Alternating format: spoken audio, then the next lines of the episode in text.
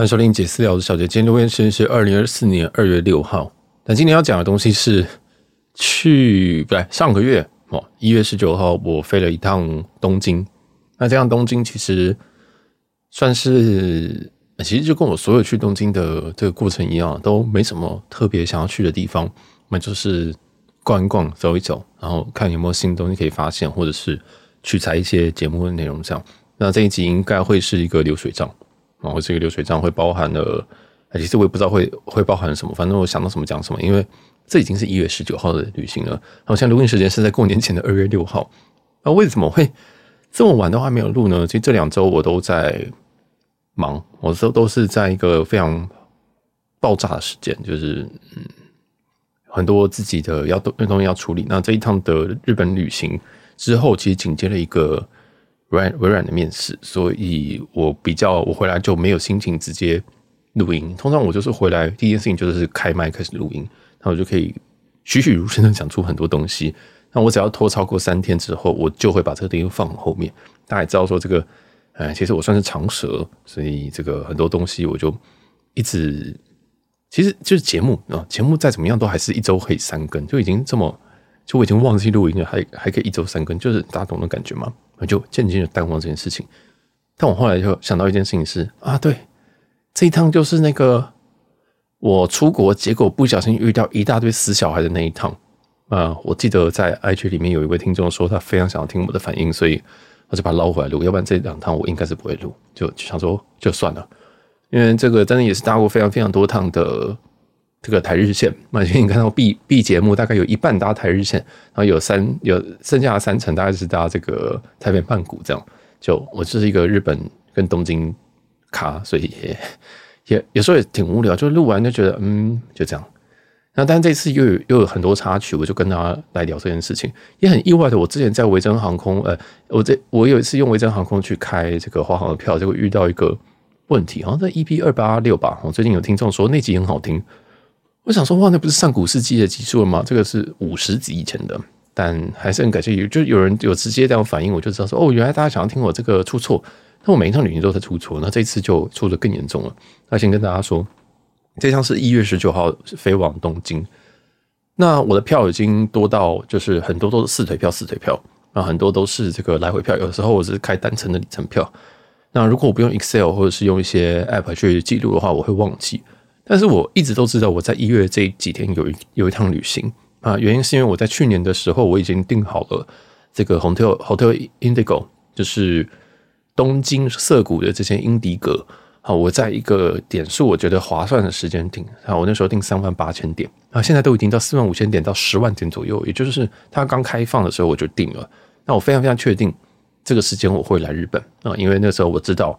我有一张票在这个票期在这个时间，但是我记错了，我一直以为这张票的票去程就是从台北飞东京是第四腿，这个我应该不用再解释这个了吧？好，再解释一下，就我们常常会开一些票，长得像是什么曼谷台北台北东京东京台北台北曼谷，那有些票可能是倒过来，可能是东京台北台北曼谷曼谷台北台北东京，就我以为这张票是最后一腿。就是就是最后一腿这个台北东京，结果我一去 check in 的时候，他就跟我说：“呃，您的座位是六十一，六十一。”我有听错，因为我我就是我就到机场的时候，我就去跟他 check in，然后我当然就头柜嘛，因为我是 insider，所以不管怎么样，我都是可以走商务舱或者是头等舱。呃，不对，现在现在 insider 不能走头等，就是走商务舱柜台，所以我就很自然的，就是。其实，其实旁人看起来应该会觉得这个人讨厌啊，这样，但是我就已经习惯了，然后就走过去，然后就被叫过去，叫过去，然后就说：“哦，你好，你好，这个这个这个，然后打招呼，叭叭叭叭叭，然后去哪边东京？然后我给你看一下表啊，好，OK，我帮你划位在这个六十一。我坦白说，我那时候的反应很像奥克，我想说啊，因为大家知道我搭商，我搭这个星宇八成都是搭商务舱，这样是不是也很欠揍？就是。因为星宇航空，我们用阿拉斯加换是非常非常便宜嘛，大家记得这件事吧？是非常非常一万五千里你就可以换到这个，那这个成本是超级超级低的。嗯，就就如果你有在累积航空，或者是例如说你要万豪转过去，其实都相当相当的好换。那其实目前来讲，星宇航空这一个商务舱的航线台北日本，我个人都还是这个是短程最强的商务舱，我到我现在都坚信这样这件事情。但我知道它有时候水准有点落掉，或者是有些人会遇到比较不好的状态，或者是怎么，我知道。但是平心而论，它真的标准非常的好，就是我个人觉得蛮一致的。啊，虽然我常常会说什么啊，银河碧螺春怎么样，怎么怎么，我一段时间每一次上飞机我都点银河碧螺春，那是商务舱的调酒饮品啊。我喝了三四次才发现说，哦，大概是之前那几次遇到什么状况。所以也就是你偶尔还是会遇到一些很雷的情况，但大部分来讲，他们的产品是尤其尤其台积电商务舱都还不错。那我就略过，因为 B 节目已经讲过无数次的新宇商务舱了。那如果你想要搜寻，自己往回搜寻。好，那这一趟他跟我说六十一的时候，我想说，Are you fucking kidding me？你知道，他说等一下，因为六十一有很多资讯。第一个，这一定一定是经济舱，而且是经济舱后段。但是我在 check in 的时候，我就看到很多那种。团客，我现在对团客已经没感觉了，所以我觉得团客就是，反正他们就坐在最后面，嗯，团客通常会压尾嘛，就是放在最后面这样。例如说六十几，所以我听到六十，想说，what？我要跟那群人一起吗？然后，那听起来很奥客，对不对？我那时候奥是真的非常奥客，然后一，因为我对这个飞机太熟了，A、B、C 是走到左边，D、E、F 是中间，然后 D、E、F、G、H，哎不对哦。对不起，我又记错了。H I，更正，D E G，我是中间。那走到右边是 H J K。反正讲简单一点，我为什么中间我背不起来？因为我要么做 A，要么做 K，就是要么是靠窗，要么就是靠左边窗，要么靠右边窗。其实中间我都背不起来，所以这个 A B C 啊 D E G H J K 我背不起来。但我知道 E 是最中间。我听到 E，我真的是快要崩溃了。我不知道大家在去这个，我某一集有讲到说，我二零二三年的飞航的一些经验，或者是说就是总复盘。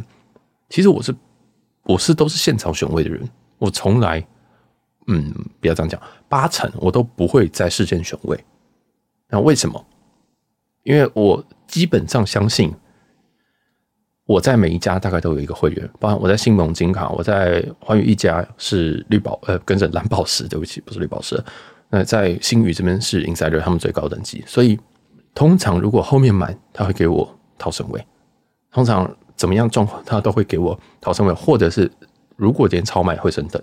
当然，我这个辈，我这辈子我被我唯一一次被超卖升等是小时候，大概七八年前，我被日航升等，我完全没有会集，所以会集跟升等这件事情真的是想想就好。我有这么多会集这么久时间，我都没有被升等。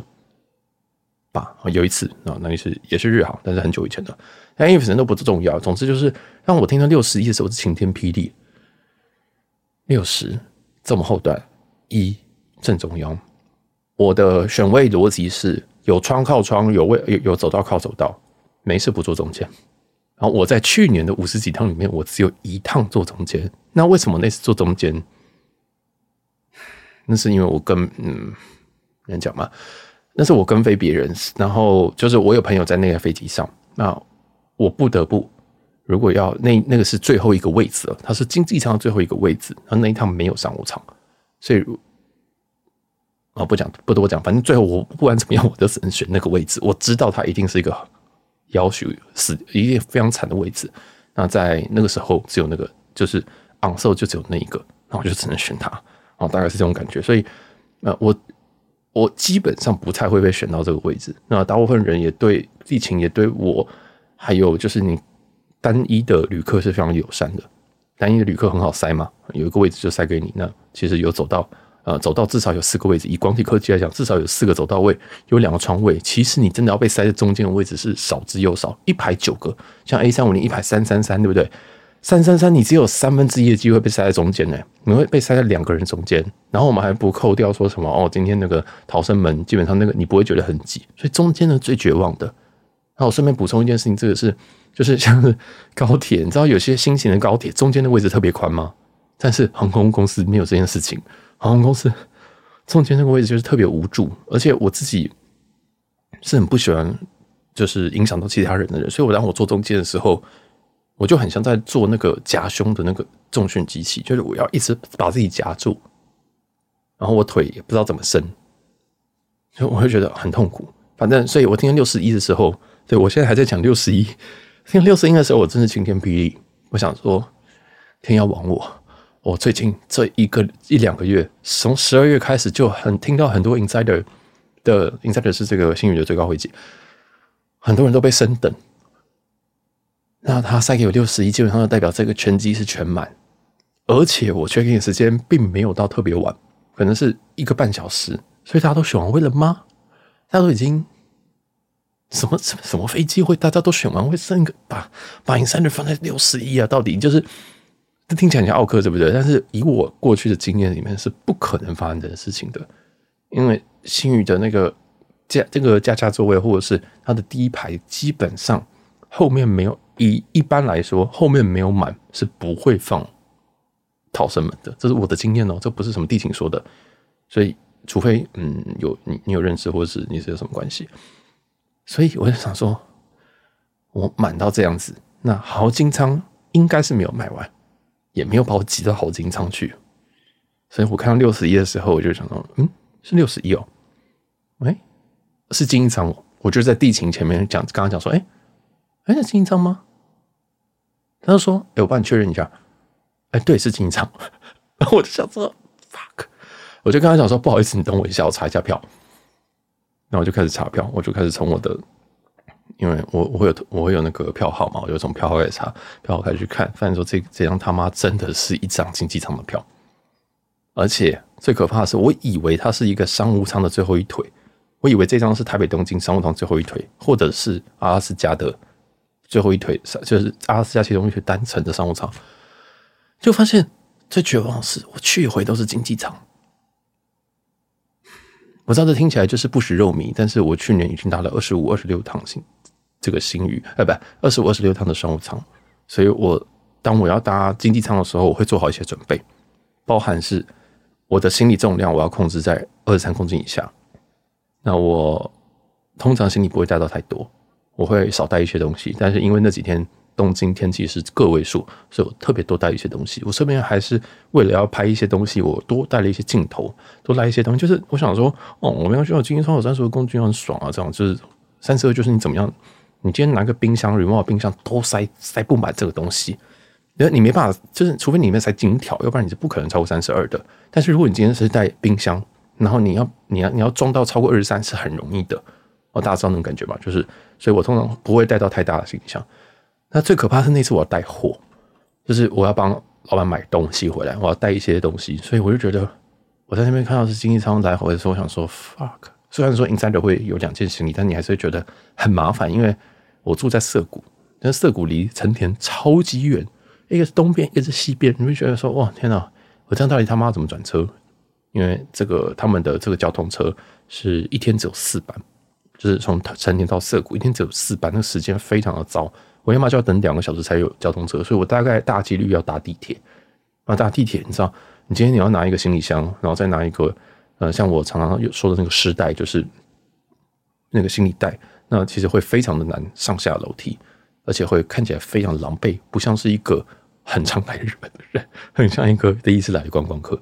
那我现在已经随便，就是随便你怎么看，就是 whatever。然后我就我觉得六十一好。那就继续抱期待，我想说，天，老天爷不会对我这么坏吧？我应该会在这个登机门会有一个亮红灯，有没有机会会往前？你知道吗？我已经，你知道，我这一一直在说服大家，就是不要觉得你会挤会有升等的一个希望。但是我他妈，我在我在那时候，我想说，发拜托亮红灯，这样亮红灯。那我再跟大家讲结论，就是我走过去是没有亮红灯的啊。然后，总之就非常非常的悲剧。好，那我再讲回来，就是呃，新宇的贵宾室，那他还是有让我进去，虽然他给我环亚的贵宾室券，那我还是会进。就是，哎、我也不知道他看什么东西，那我就跟他讲说，呃，我拿到环亚的，但不知道可不可以进来这边。我每次都这样讲，每次都这样当做就是好像好像不知道这件事情一样，就对啊，就是装装笨，我觉得装笨蛮好用的啊。但我也不知道他们规定到底是怎么样，商务舱就可以进来，还是 insider 就可以进来，还是他们怎么看的，我不知道。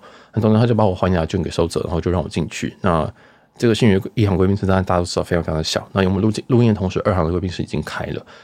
那我反正一航贵宾室我去就是会固定先拿两瓶水啊，先拿两瓶水，一瓶退冰，另外一瓶现场现场喝啊。退冰那瓶上上机要喝。那因为我那一趟是经济舱，所以就更悲剧。哎、不不是更悲剧，这更悲剧哦，就很悲剧。想说哇，我只能靠这瓶水了。然后我就是没有我自己上机，是我很容易口渴。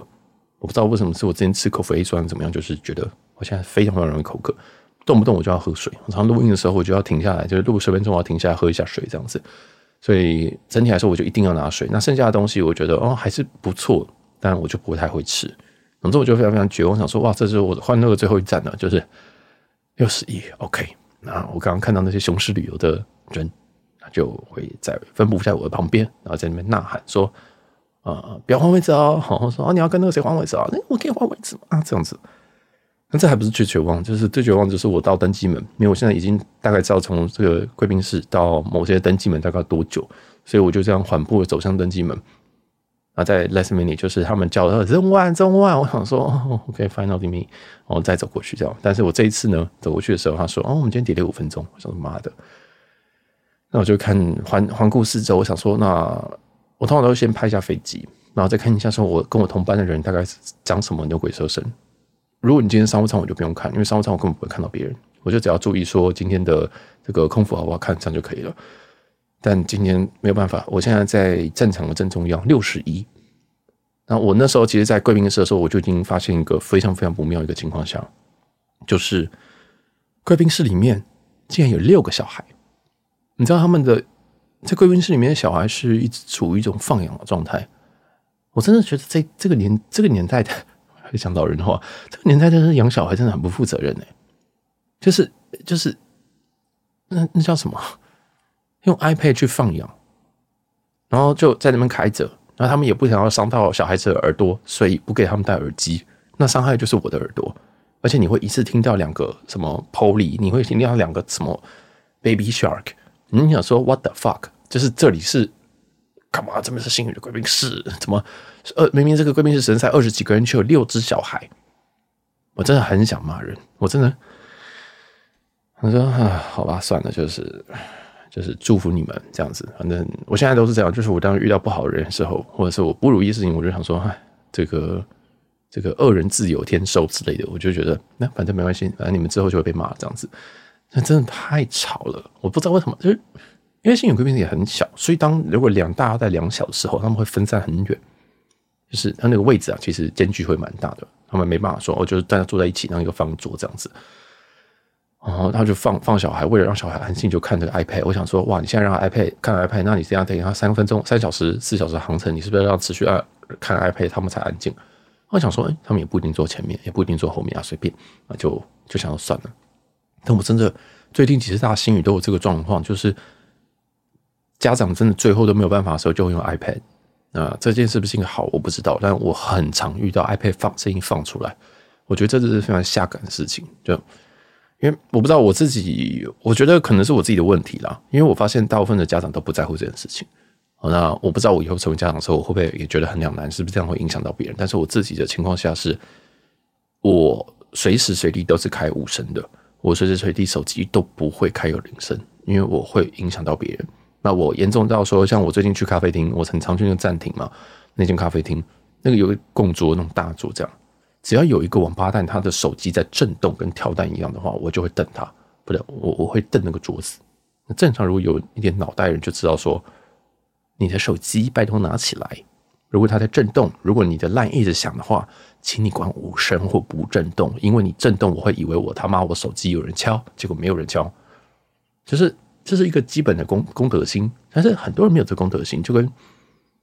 那我爸妈开刀好了，呃，就跟我爸妈一样，他们就会觉得说那个声音的来，我就觉得哦，好，很棒，这样。但他们可是不同等级，他们已经就是到那种这个七十耳耳顺吗？还是知天命啊？算了，耳顺吧，反正可能也听不到，所以耳顺。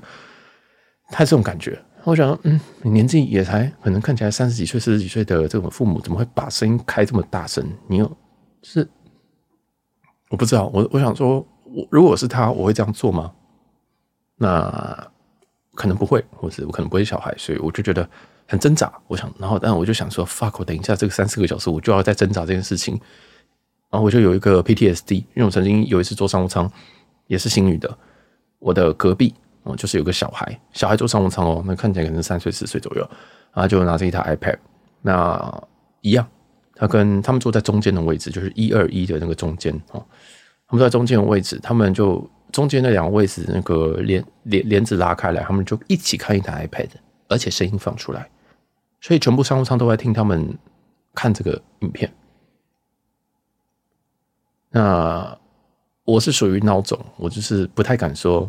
走过去跟他讲说，因为你知道我们在录音的时候，我们当然是因为我就跟我自己讲话，所以我可以讲得很直接，可以讲什么。但实际上你在遇到这种事情的时候，你只能，你只能生气，你只能生闷气，你就想说，妈的，这个人真的是教养真的很差，这样子，或者是啊，真的是诅咒他们全家，你大概只能这样子。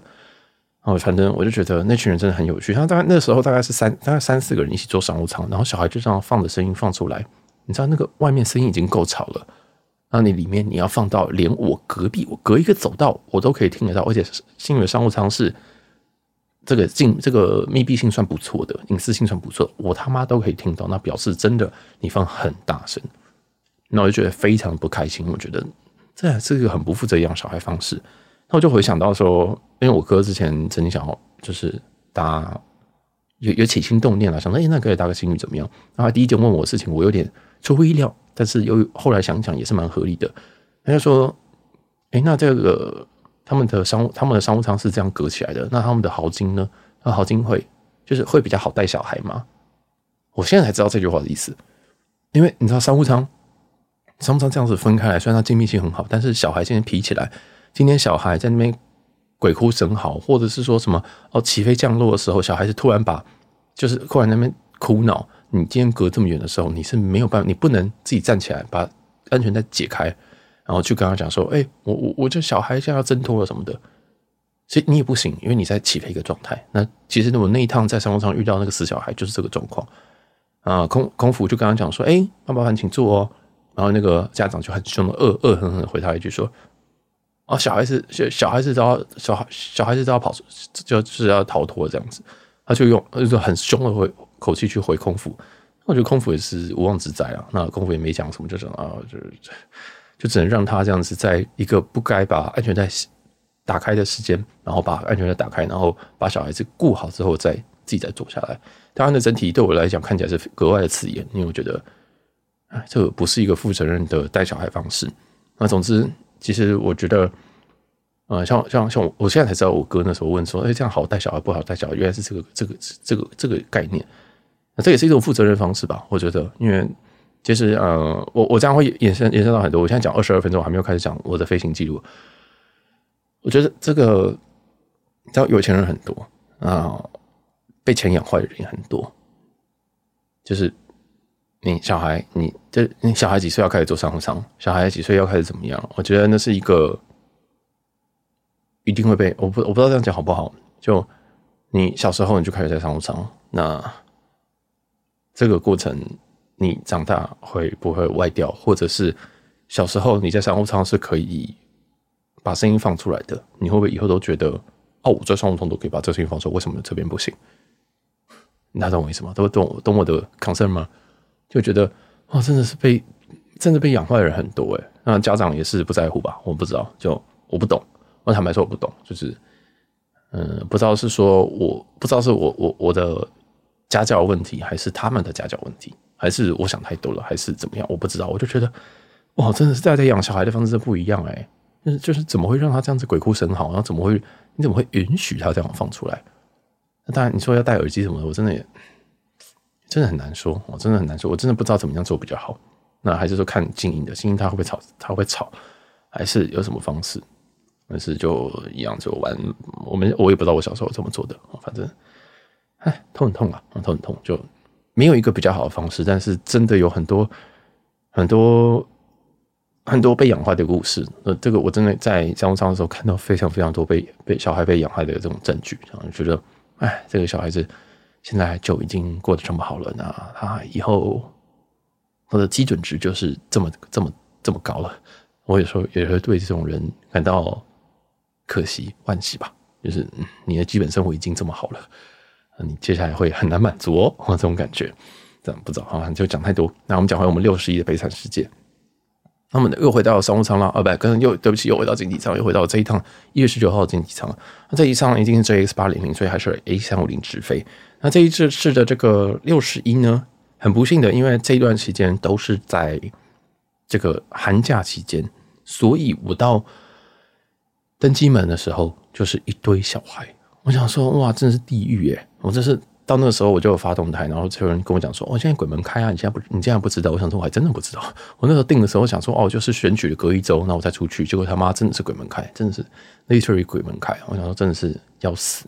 那我上机的时候，我就做了一张图，我就把网络上的这个这个星宇航空哦，这个第一这个座位图放出来，我就然后我就开始观察，说我附近有几个小孩，我就用 emoji，就是那个婴儿的 emoji 在上面画出来。然后我大概附近就跟踩地雷一样，我附近应该我这一区大概有快十五个小孩，有快十五个小孩。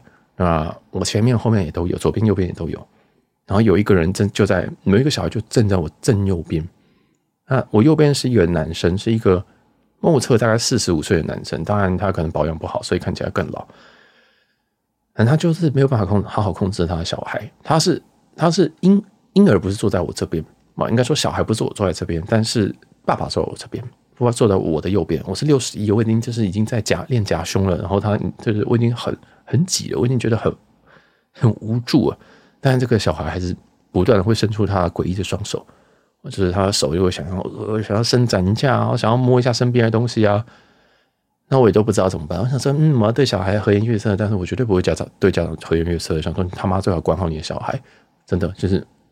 你今天今天，然后，但是这个爸爸也是比较没有耐心，因为很不幸，他们不知道点了为什么为什么要点一个什么清酱面，然后点了一个清酱面，然后喂那个小孩，那个小孩就是这满嘴全部都是绿色的东西，超级恶心的。啊，最后爸爸的身上也是有沾到绿色的东西，所以他心情很差。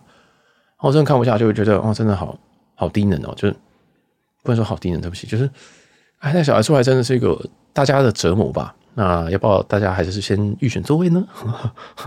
要不要大家先预选座位？这样你可以把小孩放在这边。还有，如果今天你是一个单人的爸爸，然后这样一个座位的话，你要不要给比较多人的位置一起？就是应该说，你跟你的老婆是不是要坐在一个并并肩的位置，一起去控一个小孩，而不是让一个落单的爸爸去控小孩？大大家懂我意思吗？因为一打一。而且记得一打一是这数量的问题，再来是经济舱这么窄啊！你在这边一打一的时候，你的小孩会打到隔壁的，就是我哦，所以我就在动态的时候有拍，就是有有拍一个动态，就是说哦，这对面隔壁的小孩手已经伸到我的桌上来了，这样子，然后觉得非常的烦哦，非常非常的烦，因为你要你要知道这个前前因后果，是我原本以为我是坐商务舱，所以那个那个。差距真的超超级大的，就觉得哦天哪，要死哦啊！对，当然最后还是没什么没什么事情，就是我只是干在心里面，但是我不会真的讲出来。然后我把它换换幻化成更多的文字在动态里面，还有这一集非常非常无助的一个想法。但真的，小孩真的要管好很难。那我也不知道我小时候到底是怎么样长大的，好像小时候的家家教，我是觉得我家教应该是比我爸妈好，但真的是很坏。有时候好像就是同理心的问题吧，啊，就是有你长大的时候有没有有没有被养成同理心？那有的话，你可能家教听起来就会比较好。然后呢，再来就是这一这一趟飞机虽然说有很多小孩，但是乖的占大多数，就是只有几个，大概两三个特别吵的，起飞降落会吵，这是基本盘。那我还是再次提醒大家，如果你今天真的小孩是很容易吵的，你可以让他吃糖果，你可以让他吃呃任何，就是让他在。这种情况下不会噎到，然后又可以让我们持续咀嚼一些东西吧。哦，因为这个大家知道说晕晕晕，这个耳朵不舒服会让小孩子怎么样子？我觉得网上有蛮多方式可以呃避免他们小孩诶会会有耳朵不舒服，所以会造成哭闹。当然，我是觉得起飞这样如果哭是基本盘，我完全不会觉得这个有什么问题。但是如果你今天在平飞在巡航的时候还是给我靠腰，或者是给我在路上给我乱跑。这种我就会非常非常非常生生非常非常生气，就想说，你可不可以好好的顾好，或者是你至少爸爸妈妈在追在后面，就是管一下哦。这边不是有，这边不是汤姆熊，这边是飞机里面啊，小心你真的不小心被车碾过去。啊，那大概就这样，就差不多播到这边吧。那这趟其实也没有 delay，所以我也不知道新宇航空为什么大家都会觉得是 delay。然后还有这趟有遇遇到一些名人啊，啊，我这边我在我的左前方是一位名人，我这边就不不讲名字，因为有蹭的嫌疑。那听说他们同团的好像也在商务舱有人这样，就蛮有趣的。哎，这这一班真的超级超级满，我最后发现应呃商务舱呃经经济舱全满，商务舱应该是全满，那豪金好像没有，好像好像没有全满，但我觉得蛮有趣的啊，我就。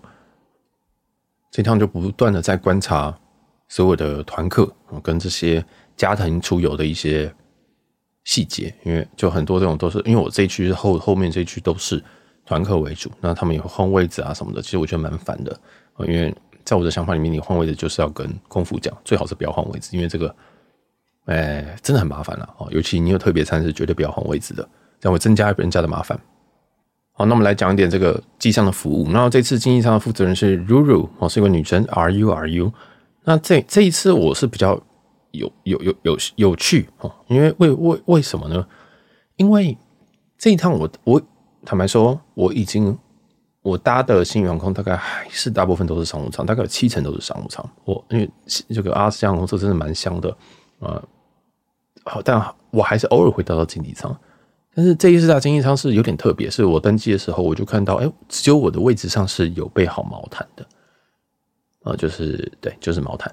那他我我入座之后，他就马上有人来打招呼，打招呼之后就问我说，哎，有没有需要拖鞋啊、扑克牌啊什么东西的？那这个东西我都是不需要的，嗯，就是因为我在机上基本上是不太会脱鞋，我可能会稍微脱，但是我其实我脚也不太臭，应该说脚是没有味道的，所以。也不需要特别去穿一个拖鞋。总之，我不太喜欢机上拖鞋，我觉得那很薄哦，那个薄到我觉得跟裸体踩在地板上差不多，所以我不太喜欢拖鞋。那扑克牌我已经有好几副了啊！我去我去年年底的会员抽奖，我我送出去好几副，我自己大概那时候有六七副幸运的扑克牌。原因就是因为这样子的情况下要送了，他们就说：“那你需不需要？”我想说：“呃，哎、不用吧。”哦，那就最后还是送来的。好吧，那其实，在这一次的送来的东西里面，就是在 greeting 的时候打招呼的时候送来的，就是扑克牌跟拖鞋，另外还送我了眼罩跟耳塞，这是我没有看过的，甚至我都不知道经济舱竟然有耳塞，知道这种感觉吗？就是我想说，哦，这是三五零，它应该会放够足够多的东西或什么的，但怎么会有耳塞跟眼罩？然后我从来我再怎么样，虽然说我搭经济舱比较不常搭，但是我应该有搭过超过十趟的经济舱。啊，在星宇航空，所以我我印象中没有看过这个东西。扑克牌有，拖鞋不一定，但是所以我不知道这个是新的 SOP 还是什么的。但是我获得的是一个全配，那这个大全配，毛毯、拖鞋跟扑克牌，那还有再来是耳塞跟眼罩。那我看到这个时候，我想说，嗯，怎么这么贴心？怎么会给到这个？因为耳塞跟眼罩是我非常喜欢的东西。我睡觉的时候，我在家里睡觉，我都会带这两个东西。所以他给的时候，我就觉得，哦。我有点被虏获，你知道，我就马上就问他的名字，然后准备要写赞扬信。但是我回程的时候就没有获得这个眼罩跟耳塞，所以我就在思考说他为什么要给我？我就想说你这个行为的背后到底是什么原因？然后我想说应该是这个这这一个航班死角还非常非常的多。然后就看到那个时候，我就刚刚我就拿到他，他就拿递过来那个用免税袋给我的那个购物袋啊，递给我的时候，我就忽然讲说：“哦，今天小孩很多，对不对？辛苦了。”因为我看到那个，我看到那个，他就他还是跟我说有耳塞的时候，我想说哦哦，完了这样。那因为那个时候我还不知道说我附近有多少个死小孩，那时候我还在登记，但就是给大家一个一点点一点点，可能现在 SOP 是长这样。但我觉得每一个航班他们针对呃 insider 或者是嗯旅客的处理不一样，甚至有一些很很有些网红可能会获得手写信啊、有些什么都会什么，这个我觉得大家不需要太期待。但是我觉得基本上拖鞋跟扑克牌，如果你今天是卡克，应该是应该是可以要的。那如果你是基本经济舱旅客的话，我觉得有点难哦。我是我是觉得是有点难，可能有机会吧。但就人家不忙的时候，但我觉得幸运的经济舱随时都很忙，跟打仗一样，所以很难说哦。只是只是给大家一个一个分享，但并不是要炫耀或并不是要讲太多我获得特殊的待遇。那。如果你今天是第一次听到我在 review 航空的话，其实 B 节目讲 review 非常非常多次航空，嗯大家可以去听一下。我每次都会讲他们第一个他们是谁的服务，好的服务我一定会讲，一定会记名字，一定写三阳性。再来是他我是什么会籍，什么时候搭乘，以及呃这一趟我遇到什么状态，然后服务好的地方在哪边，服务坏的地方我通常比较不会说，因为我不想要让这一集会。如果不小心，如果不小心被别人听到，我如果被公司听到的话，他们我觉得他会有一点问题，所以大部分我只讲好不讲坏，并不是说我获得差别待遇，而是说有些坏我都觉得合理，但是好都是多的。那懂我意思吗？你今天即使是一个卡客，你今天即使是 insider，你进来顶多被 greeting，你你一定会被打招呼，说我们是我是这个呃经济舱这一区的负责人，你好，那我们今天预计费是什么？巴拉巴拉，但是不一定会获得这么多。呃，他来跟你讲说，我给你。美学不要拖鞋，学不要扑克牌等等的，这个东西有些都是多的。那甚至到眼罩跟耳塞，这个也是多的。所以我还是要再次提醒所有的乘客、卡客什么的，这个不需要太。你如果抱很多期待去拿这个东西，你一定会失望。那抱很多期待你去拿这个会员，你一定会失望。那我只是告诉他说，哎，好像这件事情发生，一个当做一个趣闻啊，并不是在炫耀。因为我觉得很多人会呃误解说，哦，你在炫耀，或者说哦，you are someone，呃，就是你是一个 somebody，对不起。但其实不是，我并没有被注记成为一个，我我没有任何的注记啊，这个我非常非常确定。嗯、呃，就大家不用想太多，大家都没想，因为他们连我的名字都叫错。这个东西也是我讲过很，我应该讲过很多次。我的名字，我的我在我的英文是 L I，但是我不姓李，我不姓木子李，但他们每次都会叫李先生，那我都觉得无所谓，因为这个就是一个名字而已，我不会跟你讲说，我不姓李，我姓什么。没有，就是你叫我李这样。然后问我的时候，我都还是跟你讲说没有关系，随便你叫。没有，这就是一个 SO，这就是一个一趟旅程。它并不是说我今天是个什么多么重要的事情啊。对，所以大家，我我我就讲到这边啊。希望，嗯，不管你今天是在服务的人，你们今天是匡扶，或者是你只是唱旅客什么的，有时候就是彼此稍微的理解一下，因为就就大家就是出来混的嘛，哈。好，那这一趟的话，其实我是超，我是有点超乎我的想象，因为他们也有先让我点餐，他们就是在刚刚给我那些东西的时候，就说啊，那你有没有今天有没有想吃什么东西？我们先帮你做准备，这样子，这也是蛮好的。我们讲难听一点，汇集就是要做出差别待遇。虽然说这个汇集是非常水的，它只是用其他家去 match 过来的，但它毕竟还是最高等级。那如果今天最高等级你要吸引人家继续搭乘这些常客继续搭乘的话，那你就一定要做出差别待遇，那它的差一个差别待遇要够明显，大家才会够忠诚。我们例如说这个国泰的钻卡，它真的是非常非常的差别待遇。但是这个差别待遇对于钻卡来讲，它就是一个忠诚的原因，因为我就是会拿到大罐水，我就是会拿到红包袋，我就是会拿到信，我就是会拿到实体卡片，我就是会拿到升等，我就是会机上会特别有人，呃，更高等级的人会来跟你打招呼等等啊。所以差别待遇其实是。要经营这场旅客是必要的。那如果今天数量太多，像日航，那当然就没有空。所以这我觉得这非常非常难。那我在研究的东西，只是说他们现在对于这些有这个 RTC 啊，就或者是 Insider，呃，你去做这些 SOP 上面的转换，我是觉得相当有趣。就是就是一抱这个研究的目的这样子啊。好，那完全没有空讲东其他东西。我我我现在还没有讲到餐食，但餐食就是胡同，胡同非常无聊吧？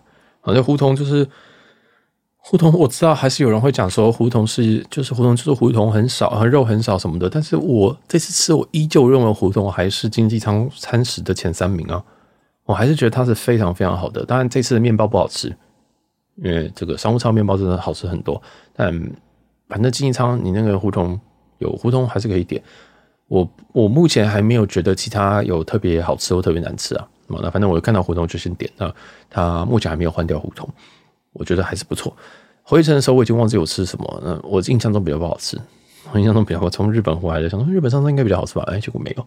但应该讲应该来讲说，本来我对于机上的餐食的期待值就不高。现在其实商务舱我期待值还是很低。你去看看很多。很多航空公司的这个短程线真的是跟跟屎一样。那我们之前有 review 过，所以我这边就不多讲。那总之我，我我我是觉得这个这个目前来说，这个经济舱产品还是相当相当不错。我希望说他们以后可以飞松山羽田 啊，这应该在痴心妄想啊。这个松山羽田他们应该是不会飞，但还是会想说啊，如果他们今天飞松山羽田，那有多好这样子。但可能还是不太可能这样。那回程的时候，这个服务的人是 Skyler 哦，当然就是对 Skyler Skyler。那我回程的时候，他就有给我画到逃生位。那非常确定的是，逃生就是逃生门以后面的这个位置是全满的。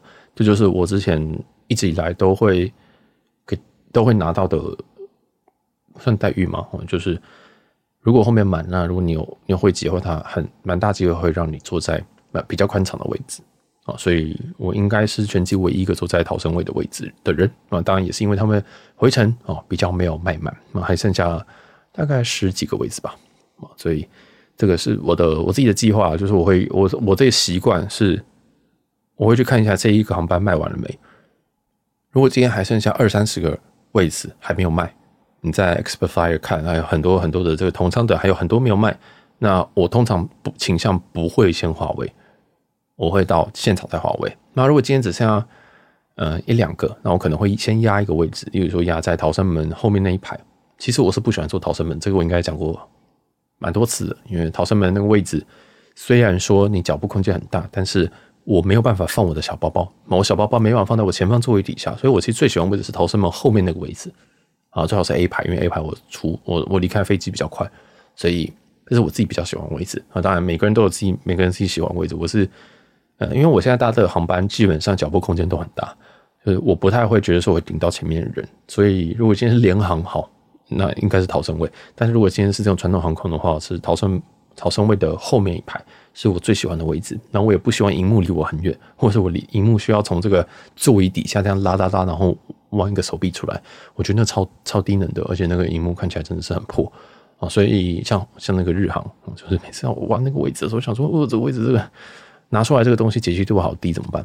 哦，所以这是我一些这个搭乘的想法。不知道大家还喜不喜欢这种航空的 review？哦，我真的有一段时间没有在讲这种很很神秘的东西啊。这个东西真的是一个你要，我觉得蛮好玩的。那是一个常客的分享。不知道，我真的很我真的很抖，我真的好几个月没有在做这种，因为蛮累的，而且我知道听的，我一直很怕被曲解，知道吗？就是这些心路历程，我。实际上，我在表面上完全不会表表达任何的东西。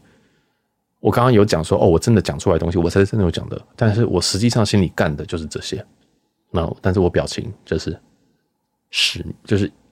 就是一直都是同一个表情，但是我后面就是暗潮汹涌，非常非常多的 OS。节目只是呈现这个 OS，但不代表我会真的去把小孩掐死啊，或者是如果今天手过来我就把你剁掉啊，这是不可能发生的事情。我基本上还是笑脸迎人。今天小孩如果看我的话，我就会笑脸看回去啊。如果今天这个爸妈看我的话，我就不会笑脸看回去，因为我觉得我不需要对你好脸色，你已经是你已经成人了这样子啊，那我就会。嗯，我觉得差别待遇蛮严重的。我觉得对小孩子是和颜悦色，但在那个该死的父母就真的是会尽可能让他知道说，你应该好好管好你的小孩这样子啊。那好吧，祝全全天下的父母真的是能够快速度过这段期间。如果小孩能够成长到这个懂事的年纪，我觉得是蛮好的。嗯，真的，因为小孩真的很辛苦啊。我现在这个在，因为我哥有小孩，然后从小养大，他们那已经算是天使小孩了。对我来讲，已经算天使小孩了。但是一路上在搭飞机的时候，真的看过很多很光怪陆离的小孩，觉得飞机要等他的，觉得呃这个 iPad 怎么怎么怎样怎样的，然后觉得然后在那边吵说我要看什么什么，不要看什么什么的时候，我都会有点想有个有个想法，就是说哇，这些小孩真的过得很好。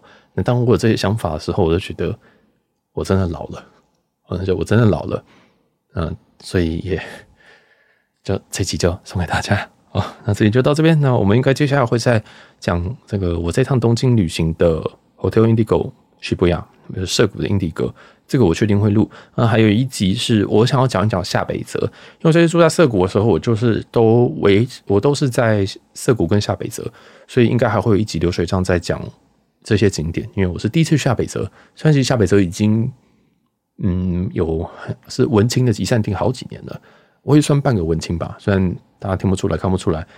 我我印象中有一个人跟我讲说：“哦，没想到你是文青诶。”我完全不知道怎么回答他，因为我应该蛮早就是这样种人的，但是早就是你知道话太多，大家不会觉得文青怎么会废废话这么多啊？算了，文青怎么会到商场啊？随便了啊，不管了。好，那就到这边，我是小杰，我们下集见，拜拜。